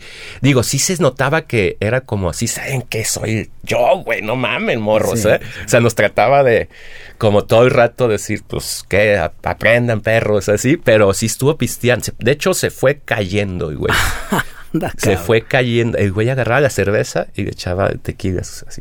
Ah, el viejo truco Y- para el boost. Ajá. Y el güey se fue acá casi cayendo, neta. Pero ese día estuvo como unas dos, tres horas bien bueno. Nos contaba el mismo chiste dos, tres veces. ¿Ya se saben ese chiste? Y lo acaba de contar hace media hora. No. Ajá, sí te su borrachera. Bueno, es que ya también ya tiene sus añitos. Sí, Ya pero pasa sí, eso. como dices, no me hubiera imaginado tan, tan mamón. Sí, pues sí. Sí, pero por como dices, igual viene de, de arriba, ¿no? puede ser. A lo mejor Vamos Red Maray también venía de su manager y él no. ¿no? Vamos a dejarlo ahí sin, sin señalarlo Sí. tanto, pero pues de que pasó, pasó. Y se siente raro, ¿no? Como músico, ¿no? Sí, claro. Sí, dices, sobre todo pues- por eso, porque en realidad, pues todos están donde mismo, los músicos regularmente no somos tan groupies. Ajá. Digo, sí hay casos Sí, que no lo puedes evitar, cabrón, pero, pero normalmente respetamos, ¿no? Sí, sí, sí. Digo, nunca me tocó a mí mucho desmadre así de ese tipo en, en camerinos. Claro. Tu proyecto, entonces ahora que estás full con, con este, con este rollo, eh, con lo que acabas de tocar el Sí. sábado pasado. El sábado, sí. Eh, ¿Cuál es la idea? ¿O no tienes, no estás futureando ya? A tus 48 me dices que Este, tienes. Sí. Ya como que te vale más madre, fluyes a lo que, Así, lo que la venga de aquí. sí. Checas la neta, agenda a ver qué hay este fin de Así, semana. algo así. ¿Sí? Sí, se- o sea, por supuesto, sí, sí, sí tengo este, pues un poco de visión que el proyecto vaya creciendo y estar, como dices, pues moviéndose, que, que sí hay lugares donde todavía pues hay festivales, en el DF nos acabamos de ir acabando el año y súper chido, o sea, hicimos tres fechas allá, pues de, o sea, solos, de headliners, como diciendo, sin, sin abrir a nadie. Qué chido. Y estuvo muy chido. Y de Sound System sin banda y nos fue. Allá entienden mucho el Sound System. Aquí es bien difícil. También por eso armé la banda. Porque aquí siempre es como, van a tocar todo, Simón. Ay, pues que abre este güey con su maquinita. ¿Sí sabes? Así Claro. es aquí. Y en muchos lugares no. Bueno, Jamaica ni se diga. Pero en, en el DF, por ejemplo, es súper bien visto eso. Sí, ¿no? es Ven que- como, les falta banda. Y aquí sí. Entonces, por eso a veces armo la banda para tener la otra opción. Por ejemplo, se hubiera sido, toqué con banda y no mames, chingo de mensajes, güey. Todo bien, perro, wow, wow. Cosa que a veces no pasa tanto con Sound System. O sí dicen, ah, qué chido estuvo ayer. Pero sí se notó una diferencia con banda de la gente, cómo, cómo reaccionó, ¿Qué cómo será? ¿Qué crees? ¿Simplemente que no le entienden? no creen que, o sea, piensan que uno puedes hacer tu música tú perrísima y si le pones play y ah, es que le puso play, Ya, ya no, no. está tocando. Ahí se acaba de... Ajá, se ya no es acaba. orgánico. Creo yo. Aquí Sí, en ser. Guanatos, ¿eh? porque en otros lugares. Entonces sí, sí toda la idea de... Me gustó muchísimo también tocar con la banda porque, pues a fin de cuentas es lo mío, ¿no? Y, y bien a gusto. Entonces sí toda la idea de, de empezar con esa onda de, de proyecto con full band, moverlo más chido y, seguir componiendo, la neta, como dices, en el pedo de, de, de, esta composición, de este proyecto, nos gusta mucho fluir, la neta, sí, ahorita traemos algunos temas, por ejemplo, traigo un tema, este, porque siempre eh, pues a fin de cuentas ya no es el mismo discurso de Yaga el que yo traigo, pero pues sí lo creo y por a veces todavía me sale todo ese rollo ando haciendo un tema con mucha gente que estoy invitando de aquí de Guanatos. Eh, el tema de Rubén Blades, que lo han hecho muchísimas gentes de desapariciones. Uy, güey. Este, pero es porque lo quiero escupir ya, ya, o sea, neta, porque está así, o sea, no sé que nos vamos a cambiar el mundo ni nada, pero es necesidad de, ah, de sacar ese pedo y que los tapatíos digamos algo, aunque sea con música. Y lo pensé, y lo pensé y dije, pues una canción original al principio, pero dije, va a ser más tardado, un desmadre, cada que está chido y puede ser después, pero para en corto, este, me, armé una, una versión en reggae de la canción, musicalmente pues la canción del Romy y yo la hicimos, y estoy invitando cada estrofa distinto. Está Henry, está este Raúl de Montebón, el Chris Trombón va a cantar. Este, a lo mejor por ahí hay otros personajillos también hay pesadillos. Qué chingón, güey. E, está brutal eso. La bataca está Kike, este, yo bajo, Kike Nieto en teclado, Cristian Bong de Montebón guitarra. Este, vamos a ver metales y de hecho ahorita estoy en eso, ahorita estoy a punto de empezar a grabar voces el Cristian me la va, está en Europa, me va a mandar su voz y vamos a empezar a, a ver ese tema por la necesidad, así que un poco más social, o sea, qué chido que a todos tengamos reflector ahí en ese proyecto, pero porque sí, también, pues, sinceramente, a todos nos interesa, ¿no? Tener el el reflector ahí que la gente vea tu proyecto, pero no es por ahí, yo no lo, busco por ahí, yo lo busco un poco más que sea un proyecto. De hecho, no sé si salga hasta como Pato Romy King con fulanos o con un hombre, no lo tengo ni visionado todavía, mm. pero sí quiero que sea como un, rollo que todos lo dijimos, no yo. Pero eh, yo lo estoy produciendo, pues. Eh, es un tema, el que acabas de tocar, muy doloroso y, y, que creo que no hemos dimensionado como sociedad en esta, en esta ciudad. Qué tan heavy está, ¿no? Ayer estaba pasando con mi, el martes estaba pasando con mi hermano por la glorieta de los niños héroes. Y, pero veníamos del otro lado, del centro para acá, entonces eh, estaba la Peña Cuicacali. Y ya ves que ahorita es nada, es, un, es un lote, se cayó, o sea, madre, todo. Dije, imagínate, güey, haber viajado en el tiempo del 96 aquí y voltear y ver que no existe la peña y voltear y ver la glorieta de los niños héroes, que es la glorieta de los desaparecidos, güey. Cuando ves que en el 2023 lo que está pasando en el futuro es que la gente desaparece. Imagínate. No seas mamón, güey. Y ve cuántos, cuántos. es que es una emergencia, cabrón. Eh, yo recuerdo mucho el, el, gobernador, algún post que puso en la época de la pandemia, donde dijo que se le salían las lágrimas de la impotencia y de, del coraje de estar viendo cómo la gente se estaba muriendo de COVID y bla, bla, bla. Yo digo, yo a ver si no me pinche quieren tumbar el video, pero yo digo que no le ha llegado esa misma rabia con este pedo. Exacto. Porque debería. Debería, güey. Y cada vez está más cerca. Y es una cosa que, que, que, así como tú dices, hay que escupirlo, hay que decirlo. ¿Por qué no estamos hablando de eso? En lugar de hace tiempo estar diciendo, ponte el chingado cubreboca y la chinga y señalando a la gente que, bueno, que, como sea, ¿no? Era una emergencia. Esto es una emergencia. Y no se está hablando. Como ¿No? nadie estamos, o sea, todos, ah, ah, ah, ¿cuántos? Siete hoy, ah, va. Y en las noticias, de hecho, cuando a mí se me vino así, casi no veo noticias de esas de Televisa y eso. Y en la pandemia, de hecho, en la pandemia fue cuando empezó al final acá, estaba pendejeando y estaba cambiando. Y cada que veía las, a ver, a ver qué chingados aquí dicen del COVID. a ver cómo. Que avancen. Ajá, y no, pues desaparecidos desaparecidos, desaparecidos. Pasa un año o dos, siguen peor. Y ahorita fosas, fosas. Fosas, fosas. Cada vez más cerca, aquí a cuatro cuadras, aquí no sé dónde, la primavera, no sé dónde chingos. Esa es la cosa de, de cada día. Es de cada día. Y como bien dices, acabas de decir algo súper obvio y súper neta, o sea, no no estamos hablándolo como se dice, o sea, como no estamos levantando la voz, deja de para exigir, aunque sea que estaría chido exigir al gobierno, no, ni siquiera como tema, o sea, todos como que mejor, mientras no me llegue, ahí lo dejo guardadito abajo del tapete. Exactamente. Pero creo que a todos nos está llegando, por lo menos todos conocemos casi a alguien que ya conoce al pariente, a mí ya me cercano ya también. Sí. O sea, pero casi todos lo conocemos a este así, o sea, que ya... Esa es una verdadera pandemia que estamos viviendo o epidemia cabrona, brutal y que debería, sí, justo yo coincido con eso. Y me da gusto que por el lado de la música, que es la trinchera de nosotros. sí, las, las canciones, las canciones de repente, tú decías al principio, yo quería cambiar al mundo con una canción. Pues yo todavía tengo esa idea, ¿eh? A lo mejor no al mundo directamente, pero sí pasa. Llegar a alguien, ¿no? Llegar a alguien. Hablas de eso, se está hablando de eso y, y, y por supuesto que es una verdad incómoda. No nos gusta como sociedad verlo y al gobierno menos me va a gustar eso. y la ciudad que somos, ¿no? O sea, porque pasa en todas partes, pero nosotros vamos ganando ahí. O sea, es increíble que seamos los peores. O sea, el lugar con más desapariciones aquí creo que sí somos, ¿no? En Guanajuato. Yo creo que sí. y lo que hace poco éramos todavía. Y lo peor es eso que de lo que hablas también, la que se nos haga costumbre. Nos acostumbramos tan rápido porque dejamos de dimensionar, yo pienso, y también eh, las redes sociales no ayudan mucho a esto. Cuando tú ves, por ejemplo, las reacciones y hay 1800 reacciones y ah, son poquitas, ¿no? O es que solamente tienes 12 mil seguidores. Güey, imagínate 12 mil personas juntas, es un chingo de gente. exactamente. Pero empezamos a desensibilizarnos con eso. Y si alguien no tiene 100 mil suscriptores, 100 mil son dos foros sol, cabrón. ¿Quién tiene 100 ¿Quién realmente sigue? 100 mil personas. 100 mil personas es un chingo. Y fíjate que eso, eh, aparte de ese tema social, también lo platicaba con gente en el pedo de la música, por ejemplo, el movimiento, ¿no? No, pues que el reggae está muerto y la chingada, ok, sí, que dicen que a lo mejor sí o no, pero bueno, si el del, porcentaje de gente, el 2% oye reggae, pues es un chingo de guanatos, o sea, el 2% de reggae de toda la ciudad es un chingo. Somos un putero. Yo no, tengo el dato aquí, pero somos muchísimos millones. La última vez que revisé dije, güey, no, con razón.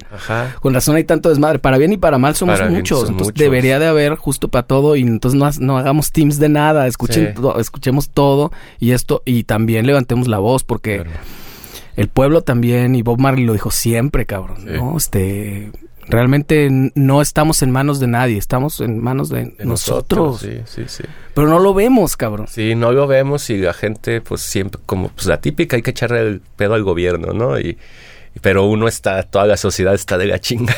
Entonces, pues.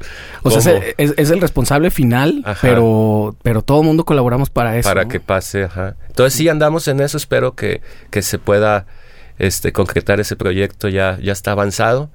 Ya musicalmente ya está casi terminado, digo, todavía mezclas, arreglitos, pero va bastante avanzadillo ese Qué chido, pues me da muchísimo gusto que estés haciendo todavía tu música original. Yo no soy de la idea que, la, que los covers matan a la música original. Para mí son dos cosas diferentes. Diferentes, totalmente. Está súper chido. Como músico aprendes un montón, lo ya lo decíamos al principio. Es una escuelota. Qué chingón que estás haciendo. Estás tocando un montón de cosas que no te habías imaginado tocar, ¿no? ni de pedo. El pop. y la salsa, güey, no. La perrísima la salsa. Tocamos poca salsa porque es complicada la salsa, la salsa que no tiene, nunca te has metido, dices, ah, va. sobre todo como bajista, ¿no? Tú sabes, llegas y dices, échenmela, ¡ay! Ay, entonces sí, sí, la neta está chido. Y tienes toda la razón, no está peleado para nada. Al contrario, te, si, si eres. Si no te clavas nomás en que ya te huevoneas y eres pues de cover, si ya te quedaste, puede ser que te quedes ahí, pero si no, la necesidad del músico que toda la vida hemos tocado otras cosas y original, pues te está llamando como a ti como a mí, ¿no? Nos llama a hacer tu disco, nos llama a hacer las canciones, aunque tengamos un chorro de chamba en el hueso, como se le llame al famoso ese trabajo, este, creo que la necesidad, yo la verdad, aparte por seguir haciendo cosas y seguir tocando y estar, pues subir el proyecto, totalmente lo hago por necesidad, la verdad, necesidad de, de sacar música y de estar y, y estamos haciendo maquetas y de repente somos de tener chingo de maquetas para trabajar y pues se trabaja una y se graba y pues pero podemos sacar mucho más que va poco a poco porque los recursos pues también son sí pero que también ahora estas nuevas tecnologías nos permiten un montón. sí mucho más mucho más de mear antes era una bronca no sí ajá sí sí sí sí. Y ahora sí claro con muchísimo menos varo grabas en el estudio, haces tu, tu home studio y lo vas luego ya. Nosotros hacemos, este, en home studio hacemos toda la maqueta, todo eso y luego ya sí vamos a, a otros estudios ya más formados para, para acabar, sobre todo cuando metemos, pues digo, desde las voces, guitarras, yo el bajo, este, la mezcla, todo, pero sí hay mucho más facilidad de empezar en tu casa a trabajar, ¿no? O los videos. Los videos ya están más baratos y tienen una calidad decente. Exactamente. antes costaba, imagínate cuánto costaba un video antes. No, pues es que mira, es, en, en, ese viaje en el tiempo hipotético que te digo, imagínate que yo estoy haciendo un programa de televisión o, de radio en mi casa, cabrón, un, jueves en la mañana. O sea, era, impensable. Y tengo cierta, o sea, de alguna manera tengo cierto escaparate y puedo estar diciendo cosas. Y por eso es que ahora con ese pretexto invito a tantos amigos para que nos conocemos de hace tanto y que nunca en veintitantos años habíamos tenido la chance de conversar. Totalmente, sí, totalmente. una hora seguida, güey. No, no, no, nunca. Entonces, pues, sí, nos queda antes de llegar a los 50 por lo menos hacer este corte de caja y platicarnos. Sí, está súper chido. Y, en ese sentido yo te quiero preguntar, ya para, para terminar, te quiero preguntar porque siempre he visto a, a la llaga que se han llevado desde hace mucho tiempo muchos premios. Casi siempre que hacen como que... No sé cómo te llevas con eso, porque siempre que dicen reggae, ah, pues la llaga ¿no? Este, eh, lo he visto un poco de lejos porque nunca lo, nunca estoy en eso, pero sí que la canica y que no sé si los premios más, más nuevos, la verdad no sé, pero sí los he visto que les han dado muchos premios de trayectoria, como eso que decías al principio, como si fueran la, la primera banda y, y, creo que está bien chido que digas, pues la primera no fuimos, de los primeros sí, pero sin duda la primera no. ¿Te gustan los premios? ¿Te reconcilias con eso o te incomodan a veces? Este, fíjate que está pues en su parte eh, chido que te reconozcan algo que, que se has chambeado muchos años. Pero por otra parte, siendo sincero, no los veo tan importantes. O sea, están chidos, claro, y sí, pero tan importantes no porque todo es bien sugestivo. O sea, como todo es relativo, relativo, perdón.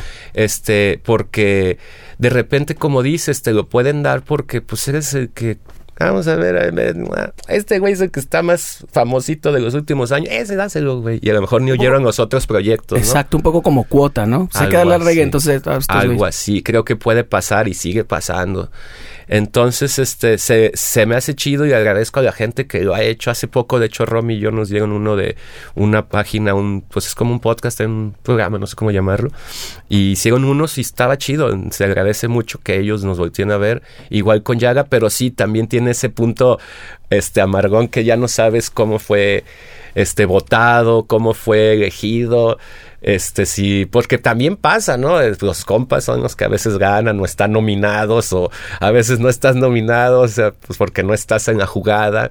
Entonces, pues sí, este está bien chido, pero por otro lado sí tienes ese lado que nosotros a nosotros como Yaga, fíjate, no nos importa tanto, siendo sincero. Eh, de hecho, uno es importante, los Indie Music Awards que están en el DF estaban pesados en esos tiempos en el Poliforum Siqueiros, fue la premiación y todo. Y llegamos y al güey que tenía el disco del, pues el último disco que es que, o más reciente, para no decir último a lo mejor, pero este, llegamos y le dimos la estatuilla al, pues al chido de la compañía, o sea, no mames de ustedes, no, güey, quédate, güey, tú nos, pues tú eres el que apoyaste el varo, el viaje, todo, güey. Ahí güey, ah, va, porque la verdad no, no era como relativo tener nuestra estatuilla ahí en el ensayo. No, de verdad no. Llegamos y ahí te va. De hecho, otro premio de la, ¿te acuerdas? La, la revista Nuestro Rock.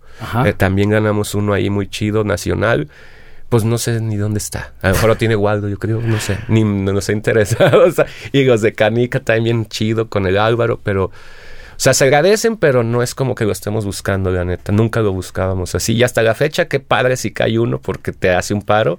Sobre todo que la gente te vea un poco más como pues como más en forma, ¿no? O sea, como, ah, mira, ese proyecto le está yendo bien chido. Sí, que te voltean a ver. Pero sí tiene este rollo también justo, o sea, incluso los más importantes, el Salón de la Fama del Rock y no sé qué. Para empezar, ¿dónde está la terna? O sea, ¿cómo pueden decir el mejor álbum de rock? Güey, ¿oíste todos, güey? Sí. O, oíste cinco. Sí, claro. Porque claro, es un poco como nos pasa con nuestra supuesta democracia, ¿no? Votas para que te represente, pues, ¿quién, güey? El menú me estás poniendo a dos. Y ahí sí te tengo que elegir al menos peor, no chingues. O a veces, por ejemplo, de los últimos, pues, ni para qué entrar, todos sabemos de qué hablo, pero de los últimos premios importantes aquí en la ciudad, pues, pues no es, con todo respeto, yo que bandas chidas, buenas, pero de reggae, pues no. Yo se lo, yo se lo preguntaba, yo se lo pregunté. Sí, yo supongo que te refieres a los Minerva y yo se los, se lo preguntaba a Álvaro. Eh, se deslindó bien chingón, ¿eh? Porque me dijo, no, no sé, no sé. Pero sé que él ganó uno. Y, pues ese es mi, mi, tema. A lo mejor estoy hablando desde la ignorancia, pero yo no vi convocatoria nunca de inscribe tu disco, inscribe tu proyecto. Y casualmente no te sorprendía ver a los que ganaban. No, no nada.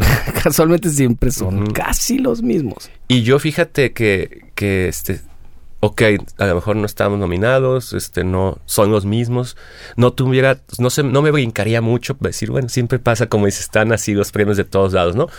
Lo que me saca de rollo a veces es que reggae ska, pues, pues reggae ska no tienen, pues no es no es igual, ni reggae con el ska son dos géneros, ¿no? Los inadaptados con los, pues no. Claro. Entonces, bueno, desde ahí, pero bueno, vamos, acá nosotros, uno de los que ganamos en el DF fue así, reggae ska, está bien. El pedo es que pues vi bandas con todo respeto buenas porque ni sé, ni estoy hablando sabiendo mucho, nomás no acuerdo que le puse así rápido las que vi, unas conocí, otras no, hoy unas que no, pues ni reggae ni ska, güey. Claro. Pero a veces no saben dónde ponerlos. Bueno, como no eres roxito, pues bueno, eh, vas acá. Ajá. Entonces eso siento que está pasando en esos festivales o siempre ha pasado, ¿no? Si ahorita más marcado porque ya ves que hay de chile, mole y pozole últimamente todo. Entonces siento que eso pasó, ¿no? Este, alterna de reggae, alterna de reggae. Pues no, pues ¿quién toca reggae? Y viendo que pues ahí vimos un festival que bien o mal tocaron cinco bandas de reggae en la fiesta de la música y ni uno estaba nominado. No, claro que no. Ni uno. Y, eso sí tocaron reggae.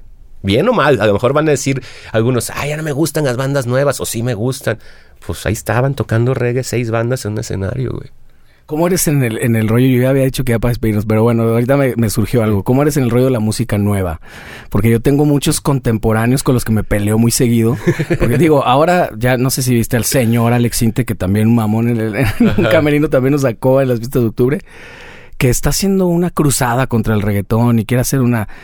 Eh, güey, y me parece una lucha tan inútil y, que además te ves tan, tan ya ni chaborruco, te ves ruco. Ajá, te ves ruco Margator. De que, güey, obviamente no lo entiendes. Y está bien también aceptar que no lo entiendes. Yo o que no te guste. O que no te guste. Yo tengo un hijo de 12 años, 13 años, y de repente escucho, o sea, puta. Y el güey, pues obviamente generacionalmente, pues está escuchando Peso Pluma. A lo mejor no es lo que le encanta, pero sí ya pasó por Natanael Cano y las cosas que están en el reggaetón, claro, pues es generacional el güey.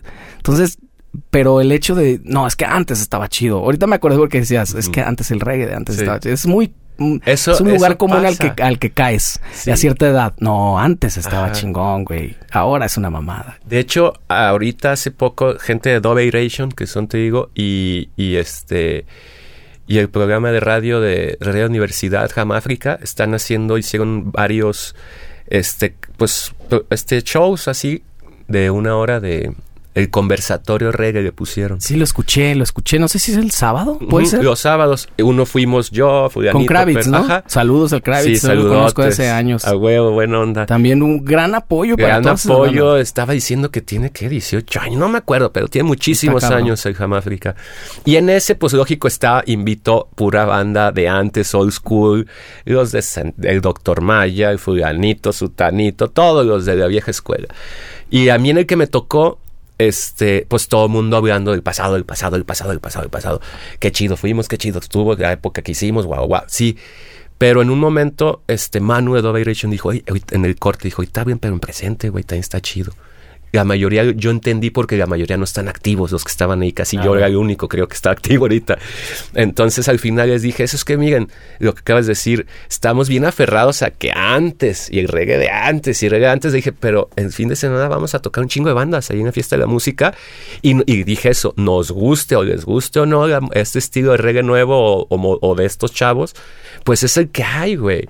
O sea, también, porque si el punto que tocabas de decir que sentí que todos estábamos en ese rollo de, pues es que antes fue lo bueno, todo lo que venga ahorita. Con un toque amargoso. Sí, exacto, ese. Y como diciendo, pues todos los chavos de ahorita no valen. ¿Sí sabes? O sea, entonces digo, pues puede ser que en tu mente digas como persona, sí, no me gustan ni unos, o sí me gustan o no me gustan, pero es lo que hay, ¿no? Entonces, en la música nueva pienso igual. La verdad, no soy partidario, no escucho reggaetón. Este, ahora sí que el corrido tumbado mucho menos, a veces sí me, hijo de su chingada madre, me da frío pero no lo juzgo, o sea, no voy a, o sea, puedo decir no me gusta y qué fea moda tiene la chaviza ahorita, pero pero no, nunca me pondría como así, lo de antes es lo chido, lo de ahora ya no, todo como dice este, una campaña anti-reggaeton, no, pues no.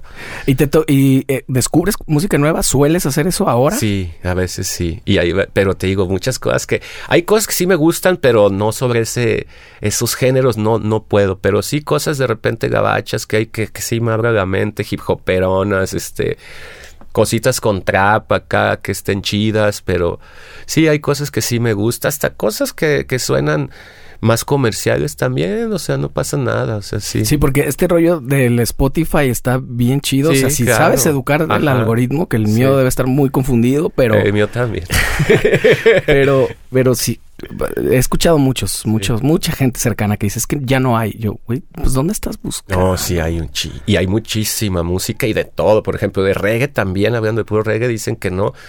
Pues tú internacionalmente y hay discos todo el tiempo nuevos, hay discos mezclados de reggae con poquito hip hop, o sea, sí, sí, la verdad no, pero sí de, de, de gusto, no, sí, híjole, sí me cuesta mucho. El reggaetón no tanto, no es mi gusto, pero pues tiene bases movibles, viene del dancehall, o Sí, sea, pues el dembow finalmente el- viene de ahí, de ahí. Yellow Man y ese, y ese tema hicieron muchísimo. y la verdad, producciones muy buenas, ¿no? Eso sobre todo. Sí, que, que lo mismo, ¿no? Y lo, lo que pasa cuan- con la ignorancia de no tocar covers y eso cuando... Pues a mí me tocó hacer un reggaetón para, una, para un jingle y me puse a analizar y, y a tratar de emular un montón de cosas y ahí dije, wow, aguas, güey, los productores están locos, cabrón. Y bien pesados y muy bien hechos. Nosotros nos pasa al hacerlo, tenemos algunas canciones en la wedding de, de reggaetón y como dices, pues suenan muy sencillo, pero ya pues le falta la producción. O sea, nosotros tratamos de, tenemos un pad también para que con la bataca se oiga más así, cosas así, ¿no?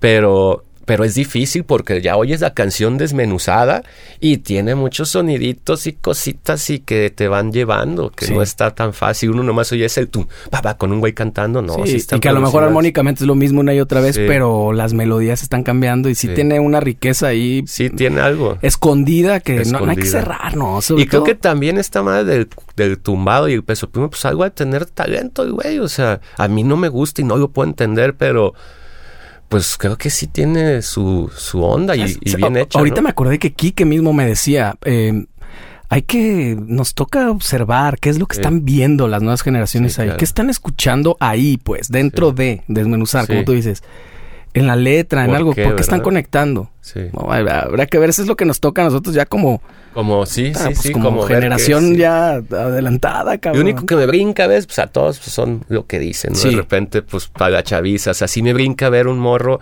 que su mamá diga, ay, qué bonito mi hijo viendo peso pluma y cantando esas pendejadas. O sea, y tiene cabrón. siete años, güey.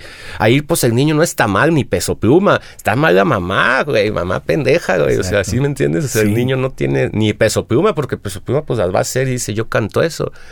Claro. Que se me hace un mensaje también demasiado fuertecillo para la chava y la chaviza. Ahora sí, la chaviza. Exacto.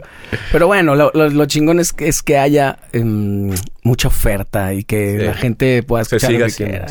Y yo siempre digo que al, a música mal ha habido siempre. eh, La que trasciende, el filtro del tiempo Sí. es el más sabio. Sí, y cierto. Sin duda, si yo te digo ahorita, ¿te acuerdas de aquella canción? No sé, güey, alguna canción así noventera de nuestro tiempo, bien pendeja, güey. O sea, siempre sucedió. Claro, güey. sí, siempre hubo buena y mala música. Buena y mala. Claro. Pato, te agradezco un montón. No, larga vida, contrario. larga vida el reggae y larga vida tu música. Muchas gracias. Vamos a estar bien pendientes ahí de todo lo que vas a hacer. Me pasas los links para dejárselos aquí y compartírselos a Claro la que gente. sí.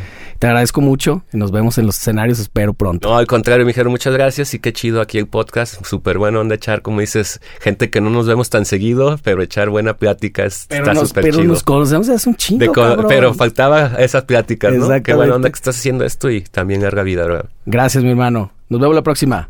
Venga.